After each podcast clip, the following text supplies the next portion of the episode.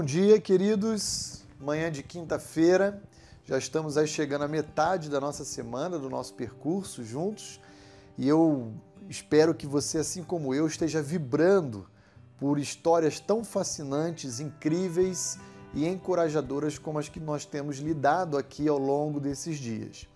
Hoje eu gostaria de ler uma passagem que me faz muito imaginar como foi aquele momento em que o Senhor Jesus Cristo ressuscitou a Lázaro, um grande amigo que já havia morrido e sepultado há quatro dias.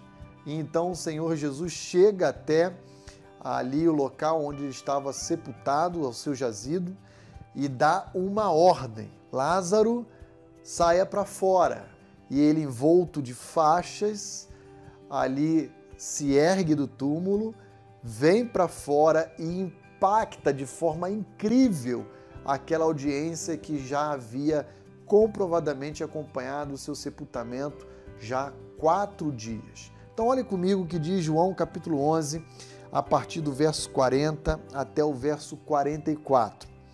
Diz o seguinte: Respondeu-lhe Jesus, ali a Maria e Marta, irmãs de Lázaro: Não te disse eu que se creres verás a glória de Deus?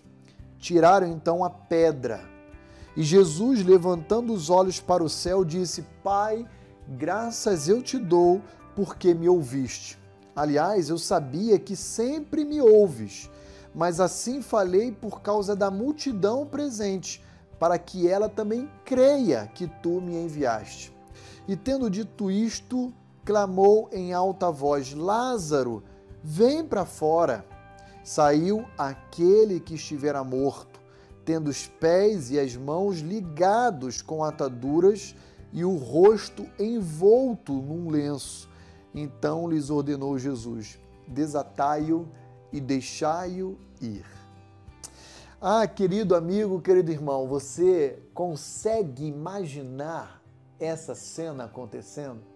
Eu realmente penso que foi fascinante, extraordinário, ver um indivíduo que já havia sido sepultado ser levantado do seu túmulo com vida e ali então não apenas as irmãs de Lázaro, mas parte daquela multidão também, indo ao encontro de Lázaro, desatando suas ataduras, os seus lenços, tudo aquilo que havia sido usado para ali ah, envolvê-lo, né, envolver o seu corpo.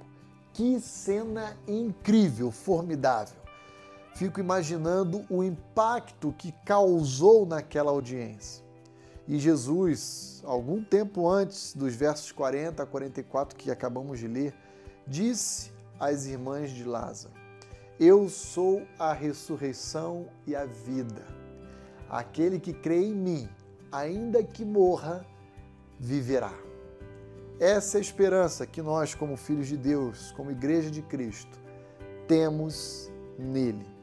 De que assim como o nosso Salvador Jesus Cristo experimentou a morte e triunfou sobre a morte, ressuscitando ao terceiro dia, assim também eu e você.